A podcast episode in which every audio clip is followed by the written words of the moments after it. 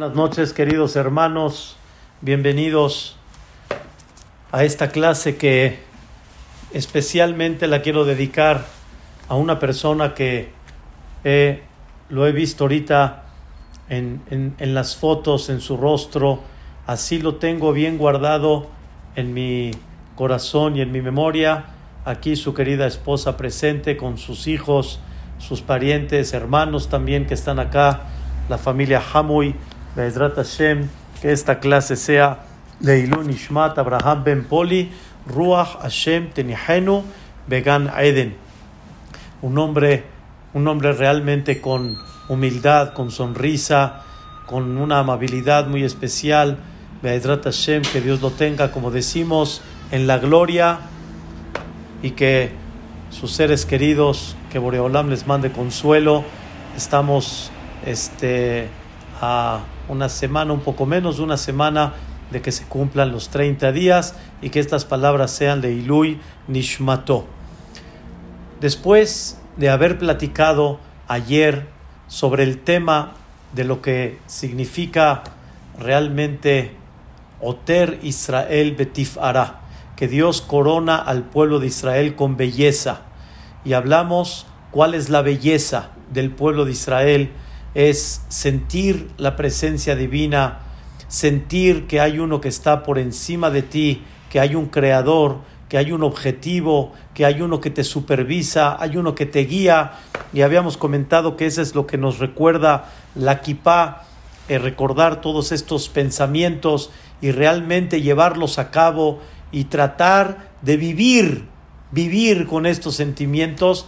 Viene una bendición que antes de alguna manera de explicarla bien, bien, quiero platicar con ustedes un tema que sí es sensible, es un tema, es muy interesante, pero Bezrat Hashem vamos a, a comprender primeramente Dios en este tema, vamos a comprender algo muy importante. Eh, quiero volver a recordar que todo, todo el, el ciclo que hemos estado dando, nos hemos concentrado principalmente en entender muchas bendiciones de Dios. Quiere decir, reconocemos la bendición de Dios. Hay sin fin de cosas, pero sin embargo, recordamos muchas que son muy esenciales, como la vista, la bendición de ver, la bendición de vestir, el por qué hay que vestirse, por qué Dios así fabricó al hombre, el que el hombre se puede parar, pero por qué tenemos que estar parados si no como todos los animales que están al mismo nivel.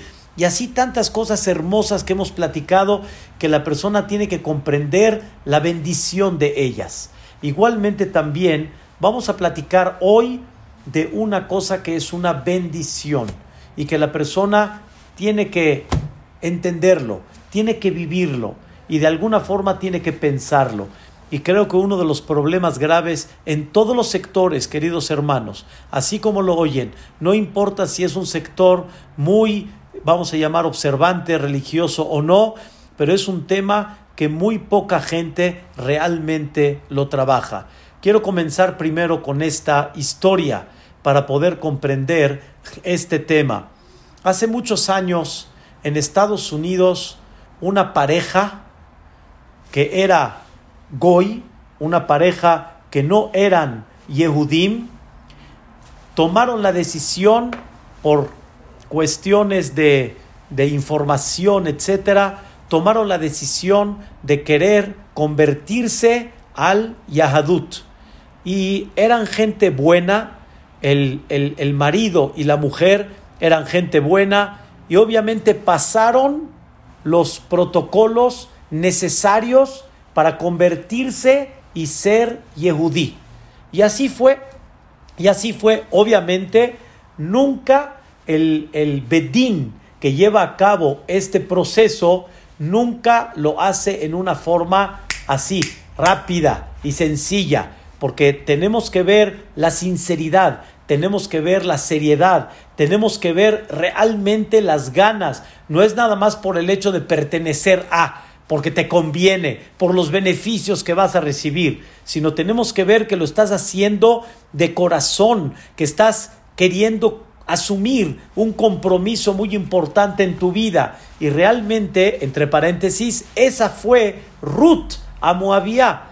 Esa fue aquella mujer que habíamos hablado antes de Shavuot, que ella dejó todo, dejó riqueza, dejó, dejó realeza, dejó todo con tal de convertirse al Yahadut. Esta pareja, queridos hermanos, así fue. Pero dentro del proceso que llevaban, dentro del proceso, la mujer ya embarazó, ¿sí? Y posteriormente tuvo un hijo cuando ellos ya estaban dentro de esta conversión. Este hijo, el primero, no embarazó la mamá de él cuando era ya Gerá, cuando era ya conversa, sino cuando embarazó todavía era Goya. O sea, quiere decir embarazó y empezó a crecer el bebé siendo la mamá Goya y después nació cuando la mamá ya estaba en una conversión. Los papás pensaron y estaban seguros que este hijo ya es Yehudí como todos. Y todos los hijos que vinieron después, según la alajá no hay duda, son Yehudim. Si ustedes hubieran visto a esta familia en este en, uno de los lugares muy religiosos en Estados Unidos, en Monsi, hubieran dicho, increíble. Obviamente no todos enseñan en su rostro, ¿sí? así tan claro, que no son Yehudim, pero sin embargo esta familia se veía una familia muy religiosa, una familia muy este, acercada y apegada a la religión, y los hijos, escuchen bien, los hijos, todos en el camino correcto, bien educados, toda una cosa impactante. El hijo mayor, el que les hablé, el hijo mayor, este, los padres tomaron la decisión de mandarlo a la yeshiva, a estudiar Torah.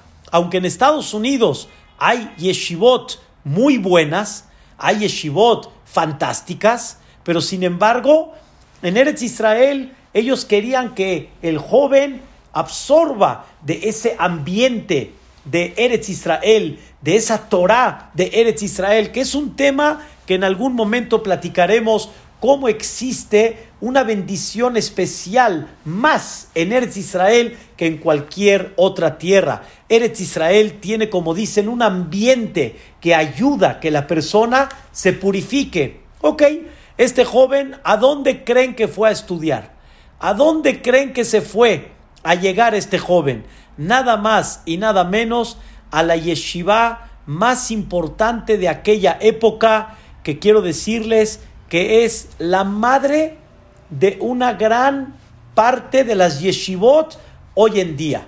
Es la madre de una gran parte de las yeshivot. Por ejemplo, la yeshiva donde yo estudié, la yeshiva de Kol Yaakov, mi maestro Jajam Yudades es alumno de esta yeshiva. Hajam Gabriel Toledano Alaba Shalom de la yeshiva de Or Baruch también fue alumno de esta yeshiva. Y así muchas yeshivot salieron por esta yeshiva. ¿Cómo se llama la yeshiva?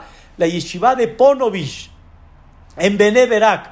Ponovich es una, era un pequeño pueblito en Europa y el Rab vino de ahí, el Rab que abrió esta yeshiva vino de ahí. Este Rab se llamó el, dueño de toda esta yeshiva se llamó Rav Shlomo Kahaneman.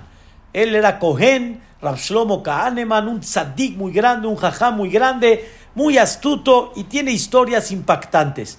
Llegó este joven, este joven de esta pareja conversa, llegó a esta yeshiva y este joven se sentó a estudiar Torah, pero ¿cómo creen? Como un, así, como un toro así con todas las ganas. Y fue creciendo, creciendo, creciendo. En algún momento los papás viajaron a Eretz Israel, fueron a ver a su hijo y le contaron al Rosh Yeshiva, le contaron que son ellos conversos, de alguna forma les platicaron la historia. Y el Jajam no sabía mucho los datos. Y en eso se les pregunta y entonces el hijo mayor cómo estuvo el hijo mayor embarazó cuando la mujer todavía no estaba conversa. Después. Les dijo Rabshlomo Kahneman, este hijo se le tiene que hacer conversión. O sea, cuando él realmente fue creado en el vientre de su mamá, todavía no era Yehudí. Entonces, él hay que hacerlo converso. ¿Ok? Todos los hijos ya eran Yehudim 100%. Papá y mamá 100%. ¿Cuántos años lleva el niño cuidando Shabbat? Más de 18 años, desde que nació.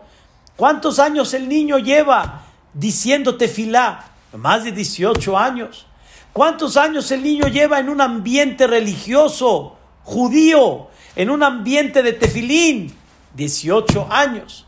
Dijo Rabshlomo Kahneman, no se preocupen, yo me acerco con el joven, yo hablo con él, le explico la situación y no pasa nada, o sea, es un, es un proceso rápido se le hace y Hazaku Baruch, no se necesita más. ¿Qué creen, señoras? Señores, ¿qué creen? Llegó el hajam con el joven y le dijo la historia y le dijo, según la alajá, ahorita, ahorita, tú eres goy, pero sin embargo, puedes hacer la conversión, tú ya estás acostumbrado. Llevas 18 años cumpliendo la Torah. Llevas 18 años con kippah, con tzitzit, con tefilín, 3, del 3 en adelante. No hay problema. O sea, vamos rápido al proceso le dijo el joven, un minuto. Entonces, ¿no soy Yehudí? Le dijo el rab, por ahorita no, pero ya lo vas a hacer, o sea, no te preocupes, no lo quiso espantar. Le dijo, Rebe, vuelvo a preguntar, entonces, ¿no soy Yehudí? Le dijo el rab, bueno, por ahorita no. Le dijo, entonces, déjeme pensar, si continúo con el Yahadut, o me quito esto y como dicen el dicho, gilet y tacos al pastor en el farolito. Al final, el joven dijo, no quiero, no quiero continuar, prefiero la vida de un goy. Y así fue. Una historia, queridos hermanos, impactante, una historia real, una historia en la cual nos enseña este concepto. Es impactante. De la misma forma, sucedió otro caso muy similar en Canadá. Un joven en Canadá, sí, que se fue a estudiar en la yeshiva de Orsa Meah. Orsa Meah es una yeshiva muy famosa en Eretz Israel, eh, como Eisha Torah, por ejemplo, Or igual, y después el Rosh Yeshiva se enteró de que este joven no era Yehudí y le dijo, tienes dos caminos, convertirte y seguir tu trayectoria que llevas o cuidar siete mitzvot como un goy. Y al final él tomó esta decisión. Queridos hermanos, estas fueron las dos historias, pero la historia está muy clara. ¿Qué pasa, mis queridos hermanos, si yo les llegaría a preguntar a ustedes, tengo oferta? ¿Siguen siendo Yehudim o les damos permiso de ser Kehol Agoim, como todos los pueblos? O sea, en otras palabras, les quito el yugo, así ahorita lo voy a decir, les quito el yugo de Shabbat, de Kashrut, de Hametz, de Yom Kippurim, de Sukkot, del Shofar, de Kippur, de muchas cosas que hay. Ya no tienen esa obligación. Ustedes nada más lleven a cabo siete mitzvot bene Noah, porque también el Goy tiene siete compromisos con Dios. Pero no es la cosa del otro mundo. Creer en Dios, no robar, no matar, no harás adulterio, cuidarás estatutos para mantener una hermandad y una paz en el país, no comerás un miembro de un animal antes de haberlo matado. Ya, sencillito, hombre, sin tanto relajo. Váyase a comer como todos comen. El Goy no tiene prohibido comer lo que come. Él no tiene prohibido. Él puede comer carne de res sin shahita. Él puede comer este hazir. Él no tiene restricciones. Él puede comer todo lo que Dios nos prohibió. Él puede comer. Rabotai, qué rico cuando uno va al súper y uno puede escoger lo que quiera y no estar buscando qué es de Maguen o qué es de Juan Kosher o qué es de Beca Alef o qué es de... No, no, no, no, no, no, no, hombre, abiertito, bonito. Escoge como tú quieras. Sahten, vestirse como uno quiera. Ribona Olamim, no tengo que revisar mis trajes, ni mis vestidos, si tiene la y lino. No, hombre, compra y vístete como sea. El Goy no tiene prohibido nada de eso. El Goy tiene siete mitzvot, sí, debe de ser fiel a su pareja, pero el Goy no tiene restricciones como realmente el Yehudí tiene. Y como estas, muchas cosas más que la persona se pusiera a pensar y diría tal vez, oye, ¿no es más fácil de alguna forma ser un goy? Entonces vuelvo a repetir la pregunta. Esta pregunta, Rabotai, es nada más ficticia, porque realmente no existe que una persona pueda quitarse el Yahadut. Pero sin embargo, si nos hicieran la pregunta y nos dieran la oportunidad y nos dieran el poder de decisión, si quiero seguir como Yehudí o realmente quiero ser Goy, cada persona que se pregunte y que realmente trate de entender y de alguna forma de responder él que hubiera escogido. Y si todos los que estamos aquí presentes hubiéramos dicho no, o sea, quiere decir, no renunciamos a nuestra identidad, entonces vamos a comprender qué representa esa identidad. Y más que eso todavía, tienes que sentir el orgullo de lo que representa esta identidad. Quiero decirles, queridos hermanos, algo muy importante. Muy importante.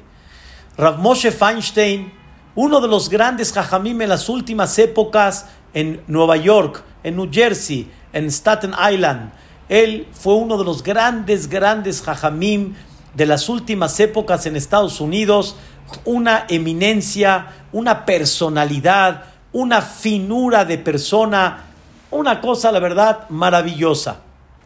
Ramoshe Feinstein explica algo muy importante en el judaísmo.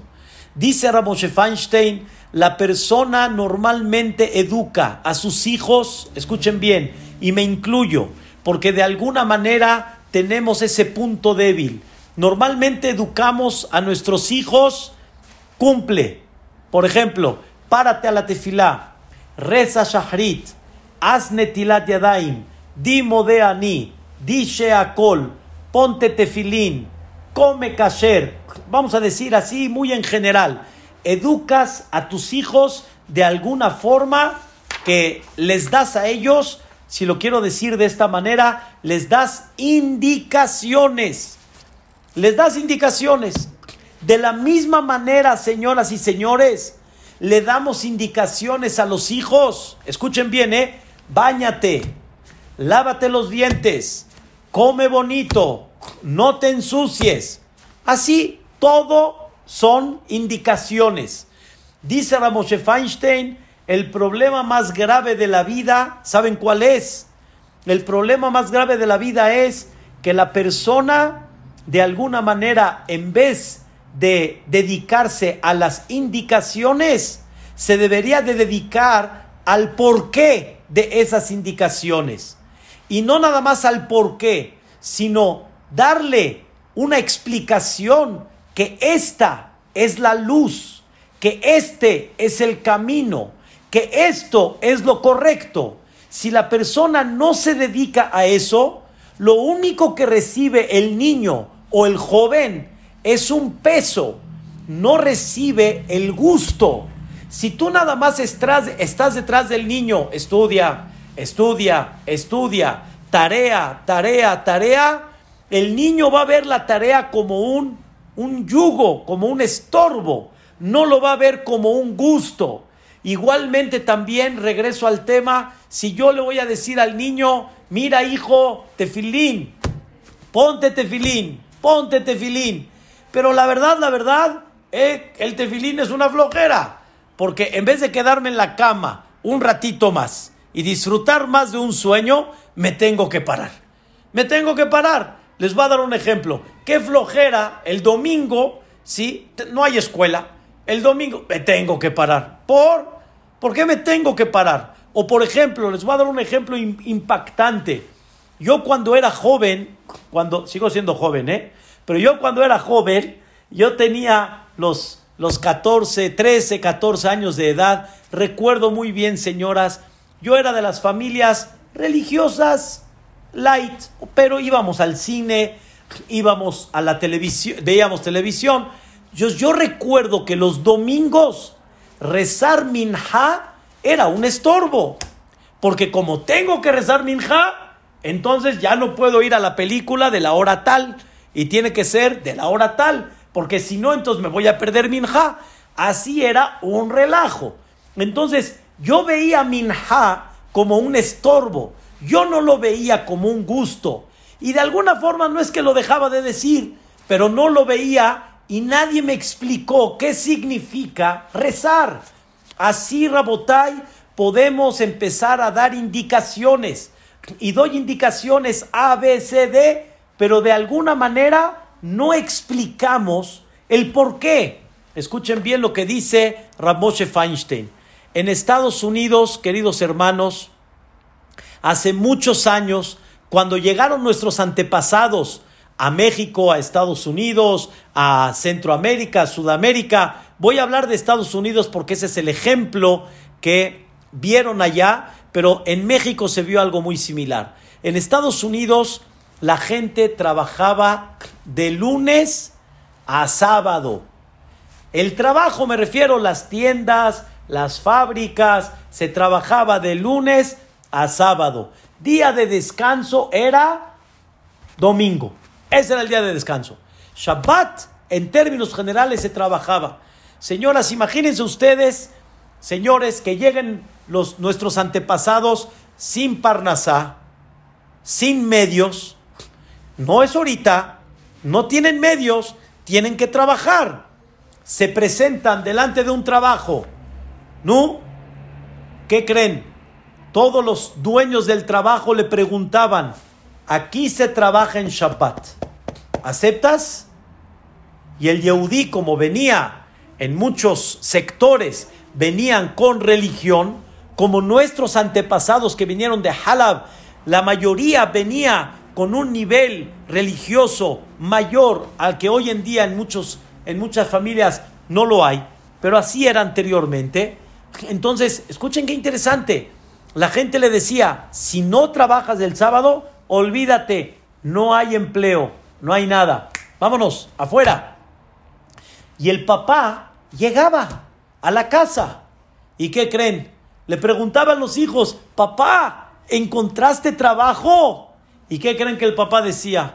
Ay, no, hijo, no, así todo jalado, jalando, como dicen, jalando la carreta. Ay, no, hijo. ¿Por qué pasó, papi? Ya sabes, hijo. Shabbat. Shabbat, hombre, Shabbat. Yo no voy a trabajar en Shabbat, pero qué difícil está la situación. Eso es porque que Shabbat, que no Shabbat, no me dan trabajo. Ahora, ¿cómo le voy a hacer? Bueno, a ver, vamos a ver mañana, a ver si encuentro trabajo. ¿Qué mensaje le diste al niño? Por un lado le diste mensaje, no mensaje, por un lado le das indicaciones. Cuida Shabbat, no puedes prender la luz, no puedes cocinar, tienes que ir al CNIS. Y por otro lado, ¿qué le enseñas? Por otro lado, ¿qué le enseñas? Que Shabbat es un estorbo para poder avanzar en la vida. Quiere decir que tú inculcaste indicaciones, pero no inculcaste el por qué, no inculcaste el motivo, no inculcaste, escuchen bien, la dulzura que este camino es el correcto. Esto, queridos hermanos, es el secreto, dice Rav Moshe Feinstein, por qué cientos de familias en Estados Unidos, la generación A eran cuidadosas de Shabbat, generación B dejaron de cuidar Shabbat. Dice la Moshe Feinstein, ¿cómo es posible? ¿A dónde estuvo el corte? Tiene que haber un corte, queridos hermanos. ¿A dónde estuvo el corte? El corte estuvo que no inculcaste la dicha y felicidad, que no inculcaste el secreto de lo que representa Shabbat. Si tú no explicas la dulzura de Shabbat, automáticamente, queridos hermanos, ¿de dónde le van a hacer al hijo el gusto de querer, de, querer seguir cuidando Shabbat? Si lo único que hiciste fue imponer, lo único que hiciste fue dar indicaciones, pero no diste el gusto y la dulzura de lo que representa Shabbat Kodesh.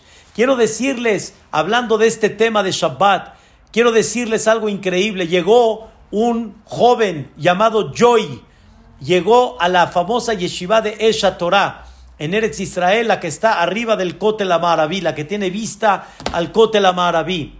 Llegó, este Joy era un ignorante espiritualmente al cuadrado, no sabía nada, no sabía Shabbat, no, no sabía nada. Pero le dijeron que vaya a pasar un fin de semana a ese yeshiva. Y ahí es sabido que los reciben de película los reciben con alegría y les dan, una les dan un hospedaje increíble. La verdad, pasó una noche hermosa en Shabbat. Cena, cánticos, todos vestidos de corbata, todos este, en, una, en, una, espiritualidad increíble. Estaba feliz. En la mañana lo ve el Rosh Yeshiva, Rabnoach Weinberg, Alaba Shalom, ya falleció el Hajam, le dijo, ¿qué tal Joy? ¿Cómo pasaste Shabbat?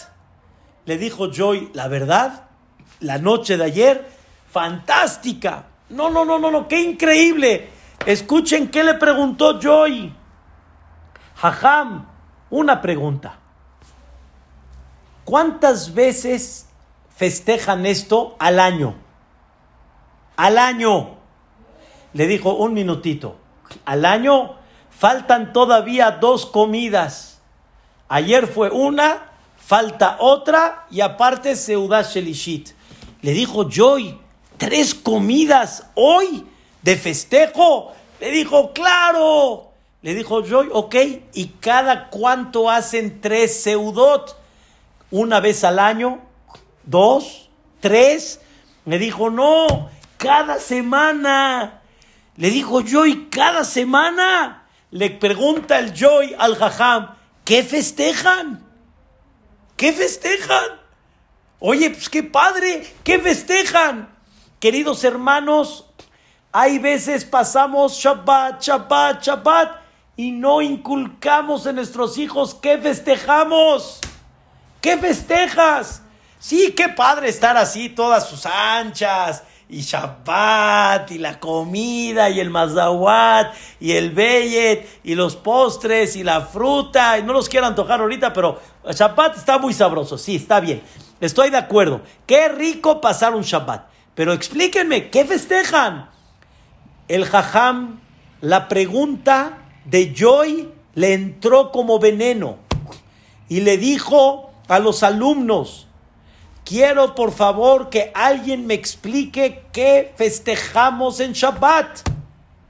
¿Saben qué, Rabotay? ¿Cuánta gente no supo contestar? Una vez quiero platicarles.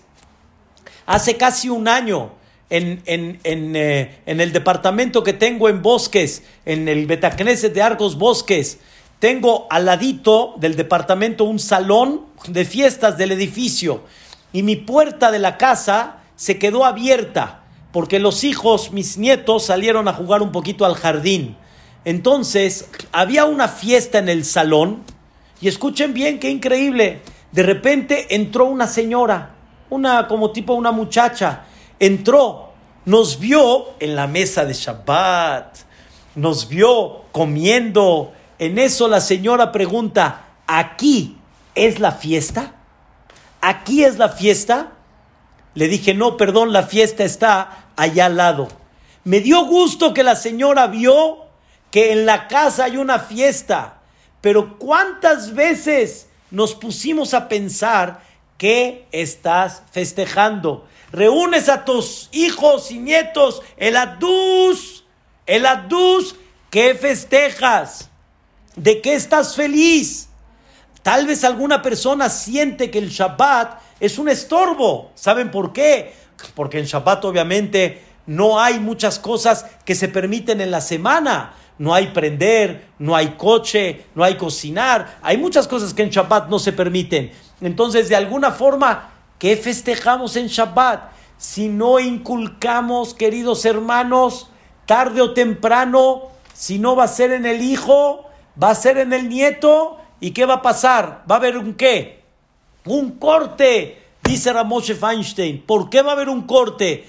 Porque nunca nos dedicamos a inculcar el valor, el principio, la alegría, lo que representa, queridos hermanos, del mismo concepto, exactamente igual.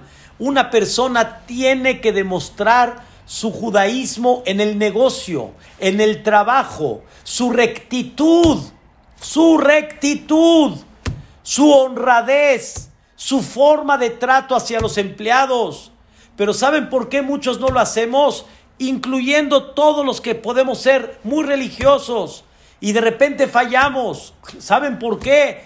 Porque nunca se inculcó el secreto, el valor, el principio y la alegría realmente de ser un hombre recto. Mucha gente siente que si no es tranza, no avanza. Hay gente que siente así. Hay gente que piensa que pues, tiene que cerrar un poquito el ojo porque si no, pues no va a avanzar. Es un tema, Rabotay, que si no lo tenemos en la sangre, en una forma clara, cualquiera puede caer. ¿Cuánto te has dedicado a explicarle al hijo que la parnasá la da Dios? y que el que realmente obra mal, al final la va a pagar. Y tarde o temprano, enséñale en la vida, enséñale, enséñale que la gente fracasa después de eso. Enséñale cómo los ojos que no ven, corazón que no siente, tú piensas que el otro se salió con la suya, pero no fue así. Enséñale que el mundo tiene muchos años y hoy piensas que se salió con la suya, mañana ya veremos. No es que uno le desea nada a nadie, pero la regla está muy clara. Obra bien y te va bien, pero no veas nada más el punto así. Lo tienes que ver como el punto muy amplio.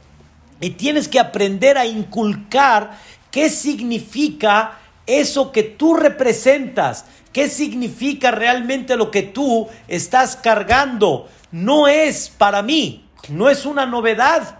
Si hay un joven que Barminan da un corte al judaísmo. ¿Por qué no es novedad por qué no se me no me sorprende? Pues muy simple, porque cuando no inculcas qué significa eso, claro que va a haber un corte. Señoras y señores, antes vean la, la historia que hicieron de todos los que llegaron de Halab. Qué increíble, el matrimonio. El matrimonio era sagrado. El matrimonio era alegría. Hoy en día, queridos hermanos, ¿qué estás hablando de matrimonio? Espérate un minuto, hombre, déjame disfrutar la vida. Déjame echarle ganas. Ahorita no tengo ningún yugo, no tengo quien esté firrasi diciéndome llega a la casa y ponte acá y ponte allá. No, déjame libre. Rabotai, eso es hoy.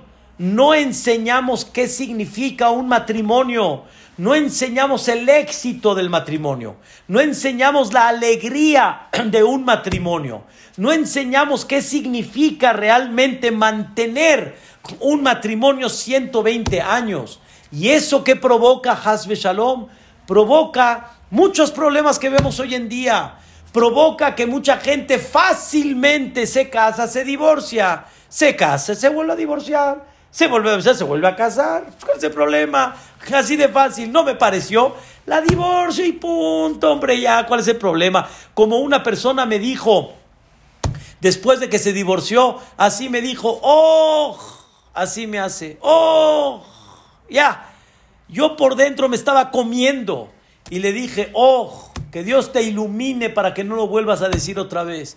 Y tenía una esposa dulce, una esposa este, en, conducta, en muchas cosas, lo, lo máximo. ¿Qué estamos hablando? ¿Saben por qué hay resultado de todo esto? Porque no comprendemos la alegría de lo que hacemos. ¿Saben qué es inculcamos? ¿Saben qué es inculcamos? Oye, ¿ya viste el restaurante tal de tal calle? Buenísimo. No te lo pierdas, riquísimo, buenísimo. Pero no inculcamos otras cosas y otros valores como eso. En otras palabras, no nos ven en muchas situaciones contentos con una cierta línea en la vida. Y como no nos ven contentos, automáticamente el mensaje que recibe el hijo es negativo. Entonces, me preguntan ustedes, ¿por qué existió un joven que cuando le dieron la opción, te convierto o te, o te quedas goy después de tener 18 años, 18 años de judaísmo, ¿cómo tan fácil decidió dejarlo? La respuesta es porque su corazón siempre estuvo ahí, su corazón siempre sintió de alguna manera me da pena decirlo, un complejo que él no puede como otros, que él no lleva a cabo como otros, que él no viajó a ciertos cruceros como otros. Entonces automáticamente cuando tiene la oportunidad permitida de llevarla a cabo, ¿por qué no? Pero esto no pasa nada más con estos jóvenes. Ha pasado y pasó con muchos jóvenes. Quiero decirles que la comunidad Sagrada Monte Sinaí, esta gran comunidad que fue de las primeras que inició aquí en México, posteriormente se armó y se formó la de nosotros, Maguen David, la comunidad Halevie, mandaron un libro así muy grueso, platicando muchas cosas de la historia de Damasco y, y, y, de dónde vinieron nuestros padres y cómo llegaron y muchas cosas muy bonitas ahí en el libro no recuerdo ahorita el libro cómo se llama, hace muchos años lo, lo, editaron. Cuando pusieron el capítulo platicando la parte religiosa de Damasco, ellos escribieron, lo, lo, digo con mucho cariño, me refiero, no lo escribí yo, que voy a ver a mi, a mi criterio. Ellos escribieron que la comunidad en Damasco no había una tienda abierta en Shabbat. No había. No había una familia que no tenga separado este Zefarulevan. No había. Las familias lo llevaban a cabo. Las familias lo tenían muy natural, muy normal. Queridos hermanos, ¿a dónde estuvo el corte? ¿A dónde estuvo el corte? ¿Qué pasó? La respuesta es, el corte no estuvo en que no les enseñaron. Mi abuelo alaba shalom, me consta y mi papá está aquí presente. Mi abuelo les quiso enseñar a todos mis tíos el camino de la Torah, el Shabbat, el que él sabía, el Kashrut, el que él sabía. Pero sin embargo,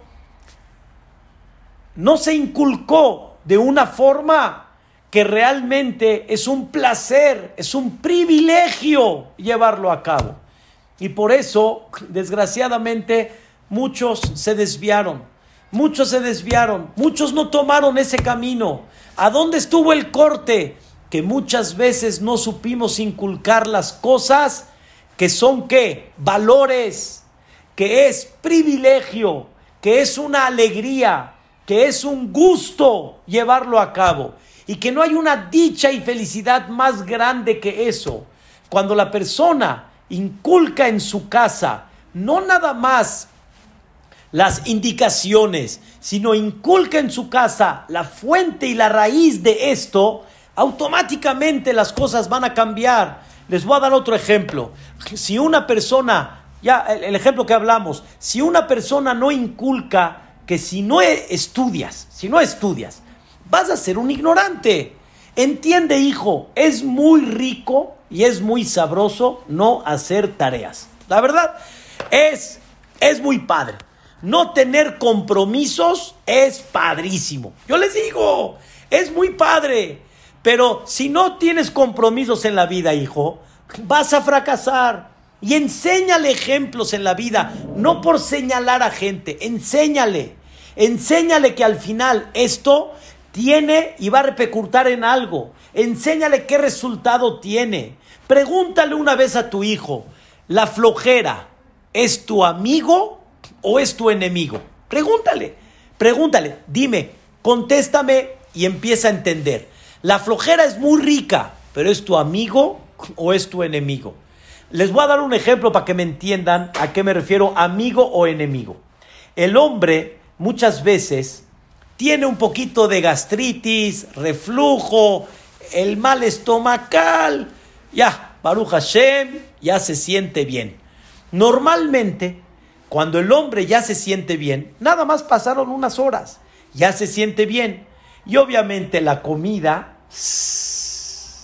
la comida, la comida, ¿no es así, señora Ruth? La comida. ¿Qué hace la persona? Extiende la mano para echarse un taco. ¿Cómo? La comida. Y se siente bien.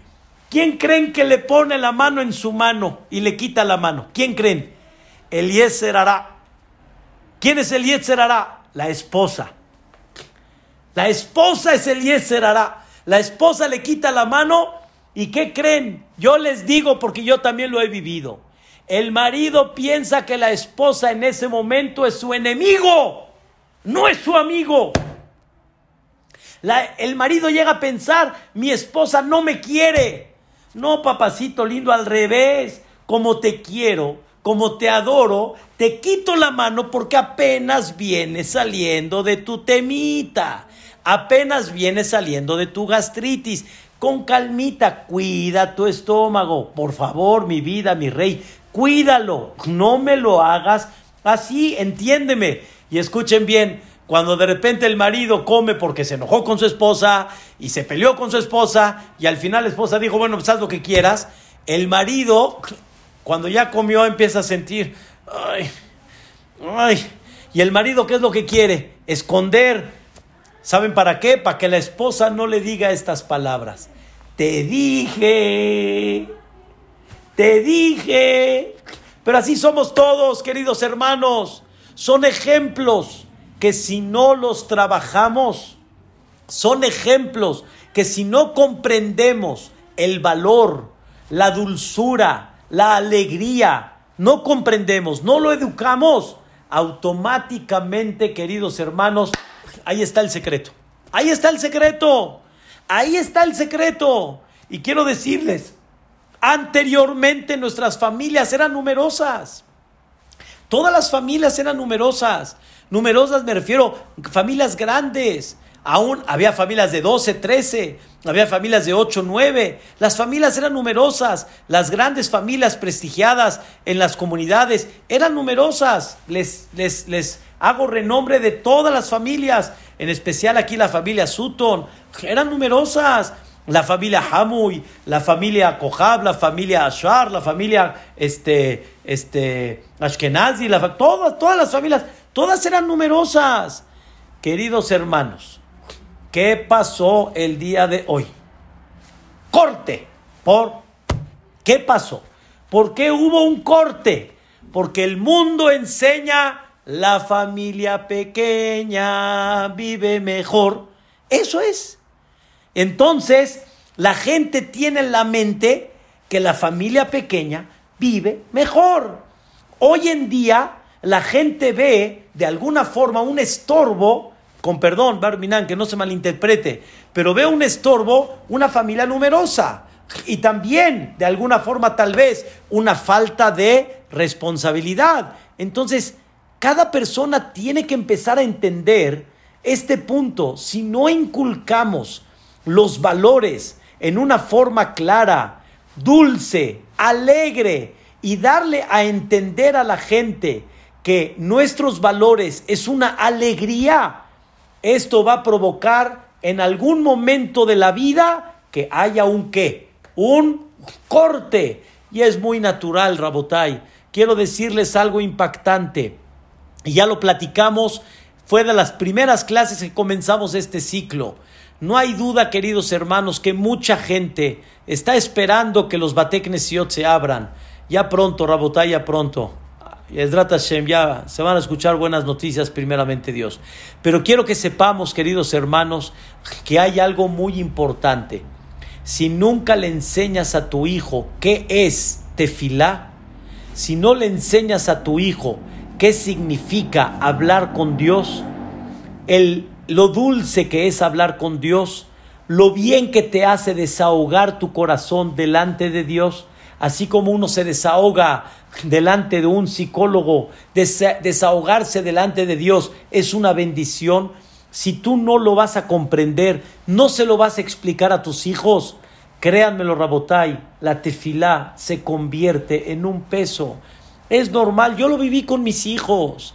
Hasta que mis hijos no crecieron un poco y no les expliqué qué es rezo, automáticamente los hijos lo único que van a hacer, ¿qué es? Los hijos de alguna manera van a sentir el, pez, el, rezo como un peso. Y mientras más rápido, mejor. ¿Por qué? Pues porque lo único que estoy haciendo es leer, no entiendo mucho de lo que estoy haciendo. Y la verdad, mientras más rápido terminemos el rezo, mucho mejor. Ahí está Rabotai, con, con, con perdón de ustedes, ahí está la desgracia, ahí está el corte. Y el corte está porque nunca inculcaste realmente la belleza de lo que significa la tefilá, de lo que significa el judaísmo. Y esto, queridos hermanos, pasa con todos los sectores. Aún el sector muy observante, si no le explican a ese sector o a sus hijos, no le explican el rezo, no va a dejar de rezar. Pero los hijos, más o menos.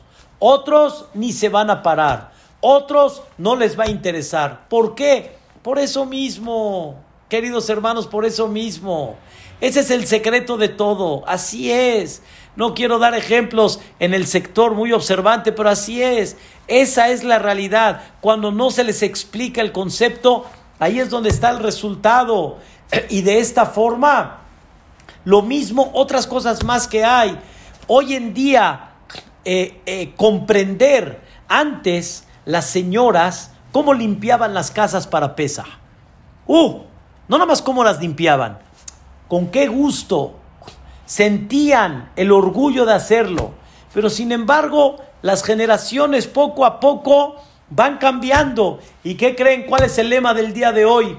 Libérate, sal de Egipto, vete al viaje tal de San Diego, de Cozumel, de Canadá, libérate y sal de Egipto.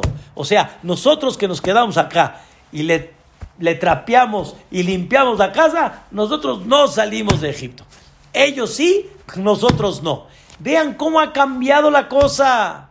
Por eso, queridos hermanos, no es novedad. Si le llegan a preguntar a una persona si te quitarían el concepto del judaísmo, ¿no? ¿Lo llevarías a cabo? No muchos tal vez tardarían en contestar y decir, pues la verdad sí lo pensaría. ¿Por qué? Porque de alguna manera no comprenden que Berajá tiene ser Yehudí. Qué bendición tiene ser Yehudí. Eso, queridos hermanos, es lo que una persona tiene que comenzar a entender. Saben ustedes que hay muchos jóvenes que así como los de acá se van de Akshara a Europa y terminan en Israel y regresan a México, en Israel ¿a dónde van de Akshara? A la India. Ahí se van, a la India y a otros lugares. Los israelíes van a la India y a otros lugares. Un, un, un israelí yehudí llegó a la India y se quiso entrevistar y quiso entrar con esa personalidad llamada Dalai Lama quiso entrar con él. Cuando ya entró con él, la verdad estaba así muy impactado de el control que ellos trabajan y hay gente que se puede quedar así y no mueve la mano y el control en la mente y todo. Llegó con Dalai Lama y le, se presentó y le dijo que él es Yehudí, o sea, él es israelí, Yehudí, pero él quiere aprender la, filosofía de Dalai Lama. Rabotai, historia real. Le dijo Dalai Lama, ¿por qué quieres cambiar original por, no? Por el que no es original. ¿Por qué quieres cambiar el original por el que es imitación? ¿Cuál es el original? Le dijo, tú tienes el original, tú tienes el Yahadut, tú tienes el original y lo quieres cambiar. Rabotai, parecen los del metro, parecen los del metro. ¿Qué es los del metro? Los que están adentro ya no aguantan por salir y los que están afuera ya no aguantan por entrar. Así parecemos los del metro. ¿Por qué digo los del metro? Porque de la misma forma que hay veces nosotros decimos que tal vez allá está mejor y ser libre está mejor, los de allá ya quisiera que escuchen qué piensan realmente de Am Israel. ¿Qué piensan de nosotros como Yehudim? Vamos a dejar a un lado el odio no estamos hablando del odio, Barminan. Estamos hablando de los valores. ¿Cuánto realmente el mundo valora a quién? Al Yehud. ¿Qué representa el Yahadut? Dios, cuando te dio una Torah, te la dio con amor. Dios cuando te dio la Torah con amor significa te lo dio para tu beneficio. No te la dio Barminan para fastidiarte te la dio para tu beneficio. Le dijo un joven a un jajam que fue maestro de mi maestro, se llamó Rabshlomo Zalmen Oirbach. Le dijo un alumno a Rabshlomo Zalmen, le dijo así, jajam, la verdad, ¿para qué tantas mitzvot? ¿Para qué tantas? 603 de mitzvot. Digo, caray, si Dios nos quiere, que nos las ponga más fácil, que nos las ponga más sencilla. Le contestó Rab Shlomo Zalmen, escuchen bien, qué cosa tan interesante. Dice la Mishnah en Makot, al final, Rabbi Hananiah ben Akashia Omer, así se llamaba el Jajam, Hananiah, el hijo de Akashia. Él decía, Ratzá Akadosh Baruchu le Zakot et Israel. Boreolam quiso darle mérito al pueblo de Israel. Le fija, por lo tanto, como yo te quiero, como yo te amo, como te quiero dar mérito, por eso, Irbalahem Torah u mitzvot. Por eso te di mucha Torah, te di muchas mitzvot. Ah, caray, ah, caray, como me quisiste beneficiar, por eso me prohibiste comer en el farolito. Como me quisiste beneficiar, por eso no me permitiste viajar en Shabbat. Como me quisiste beneficiar, por eso me prohibiste siete días Hametz y me haces pagar una fortuna en los súperes para tener comida en pesa, que dicen que matzá es el pan de pobre, pues no es pan de pobre, es pan de ricos, mira nada más lo que vale. Oye, pues es más fácil comer aquí en el puestito, cuesta más barato. ¿Cómo? ¿A dónde está el zehut? ¿A dónde está el mérito? Le contestó Rab Shlomo Zalmen Oirbach. Y esto, Rabotai, quiero que se nos quede muy claro le contestó Rav Shlomo Zalmen, le dijo así, hijo mío, en la vida todo de por sí lo tienes que hacer, todo. Nada más, quiero convertirte cada acto en una mitzvah, cada acto en un precepto que vas a recibir pago por él.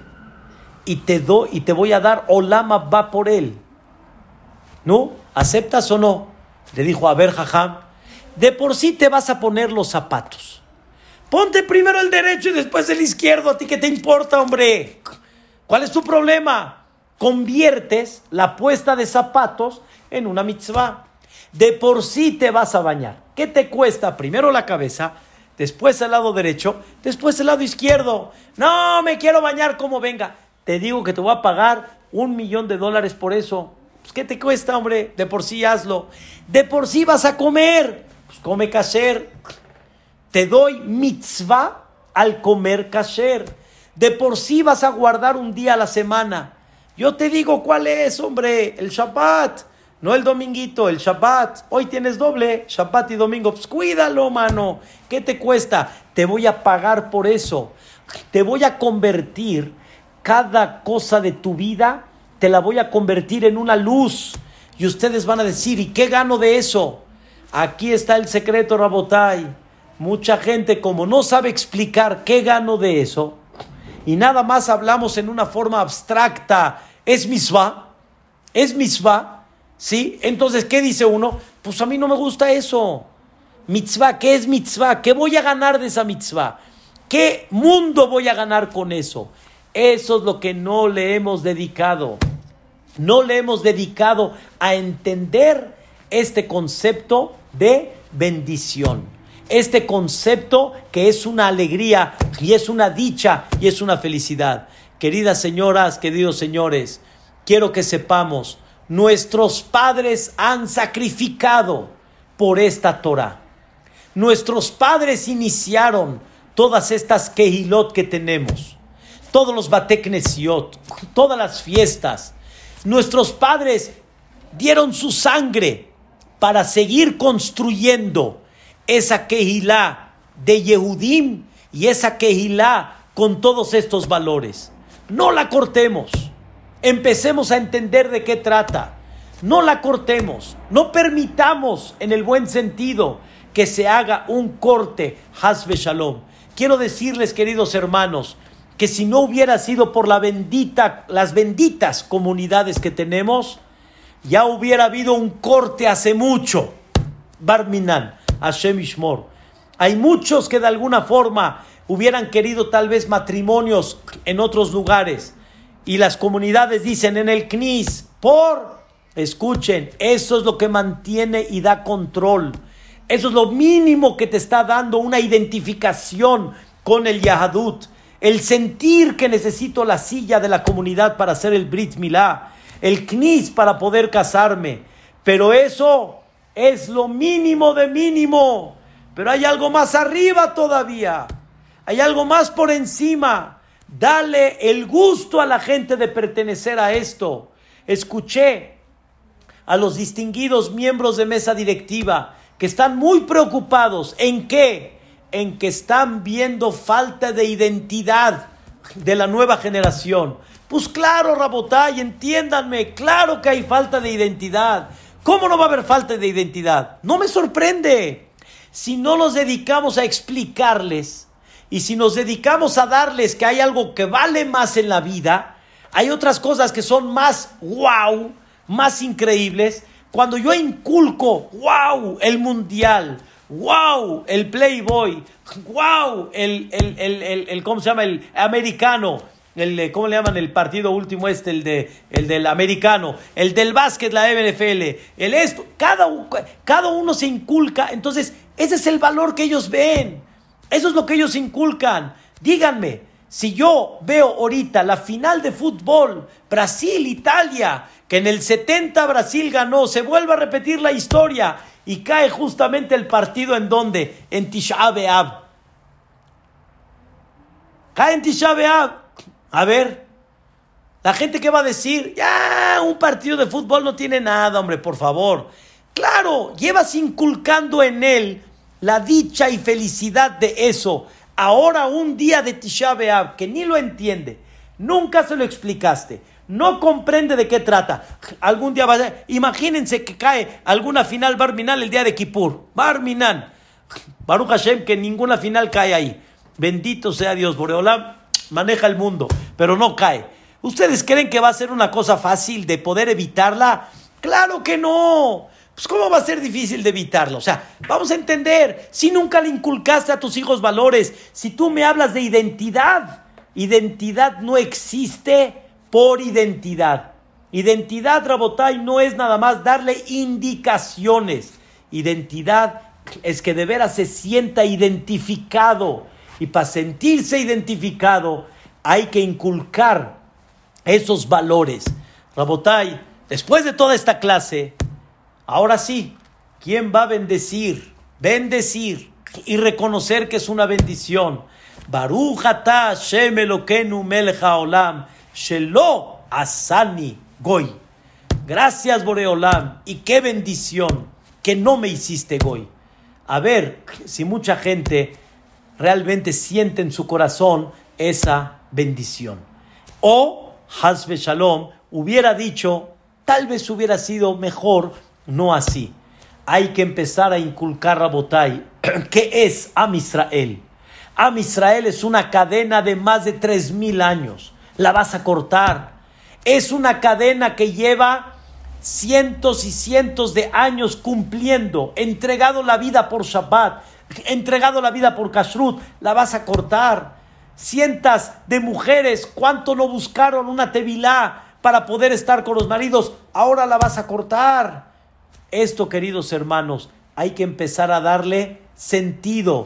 Una vez una persona, con eso termino la clase, una persona en, en, en, eh, en Eretz Israel se fueron a vivir a Estados Unidos, se casó, hicieron aliyah, se volvieron a regresar a Eretz Israel, un hombre con medios económicos muy fuertes y trabajó con, con Estados Unidos en negocios impactantes y no abandonó la Torah. En eso la esposa le habla, le dice, ¿ya vienes de regreso? Sí, mi vida, ¿qué necesitas? Pásate a comprar un taquito, algo para la casa, ¿sí? Le dijo con mucho gusto. Se paró en Eretz Israel, desgraciadamente hay lugares donde venden hazir. Venden hazir. Y él, lo primero que encontró es venden hazir. Escuchen, queridos hermanos, entró, estaba por hacer el pedido. Una persona lo vio y le dijo, a tu abuelo lo mataron por no comer hazir y tú estás comiendo hazir. En eso le pasó por la mente la historia de su abuelo. Queridos hermanos, el abuelo de esta persona, al final de la Segunda Guerra Mundial, antes de que los rusos ya eliminen todo lo que los alemanes estaban haciendo, los alemanes y Shemam sacaron a los Yehudim y les dijeron, ya van a estar ustedes libres, ya nos vamos a ir. Y los sacaron a caminar. Barminan, hubo un tema ahí impactante. Un general estaba con mucho coraje porque un Yehudí no comía taref, no comía taref. Y ahora que el general vio su pérdida, está ya ni perdido, le dijo a este Yehudí que era Jajam, le dijo, mira mi querido, que no es mi querido, o comes jazir y te liberas, ya vas a ser libre, vas a ser libre, o te mato ahorita. O sea, el general quería ya darse el gusto, Barminan, que él comió jazir. Al final el abuelito dijo, no lo hice y no lo voy a hacer. ¡Pum! Le disparó. La hija de este hajam es la madre de este Yehudí. Y le dijo, un Yehudí le dijo, tu abuelo lo mataron por no comer jazir y tú estás cortando. Le hizo, eh, le hizo timbre en la cabeza. No compró el taref, al final compró algo diferente. Este hombre, señoras y señores, formó una institución de Ballet Shubá reconocida en el mundo llamada Arahim. Este hombre se llama Rabiosi Valish. Hizo un libro, cómprenlo, léanlo, impactante, se llama Lo Increíble. Editado por Rabiosi Valish, está en inglés y ya está en español también. Lo venden en Jerusalén. Es, es impactante. Él ha tenido historias impactantes. Y una de ellas fue esta. Y esto le hizo vibra. Señoras y señores, no cortemos nuestro pasado. Nosotros tenemos un pasado, pero ¿cómo no lo vamos a cortar? Empezando a dedicar a enseñarle la alegría y la dicha de lo que significa ser Yehudí. Entonces, di la verajá, pero dedícate más a explicar la bendición de esa, de esa verajá, la bendición de lo que representa, la dicha y felicidad de lo que tú representas en la vida. Y quiero decirles, Yehudí no es un título, no es un título nada más, soy Yehudí. Yehudí hay que saber qué significa ser Yehudí. Y para que no haya corte, hay que inculcar la dicha y felicidad. Dediquémonos, Rabotai, a inculcar esto y realmente vamos a empezar a ver la dicha de lo que significa ser Yehudí. Leilu Nishmat de este gran hombre Abraham Ben Poli. Señora Ruth, que Dios, Vedrat Hashem, le dé mucha fuerza, tranquilidad y paz. Vedrat Hashem, que sea la corona de esta hermosa familia. Poli también aquí presente y todos los queridos eh, familiares, que Vedrat Hashem podamos sentir esta dicha y felicidad, que así sea. Amén. Ken Yehi Ratzon. Descansen, queridos hermanos. Bonita noche. Pásenla bonito. Y les voy a quitar el micrófono, Vedrat Hashem, para poder saludarnos. Muchas gracias a todos. Que la pasen bonito. Shalom Ubraja.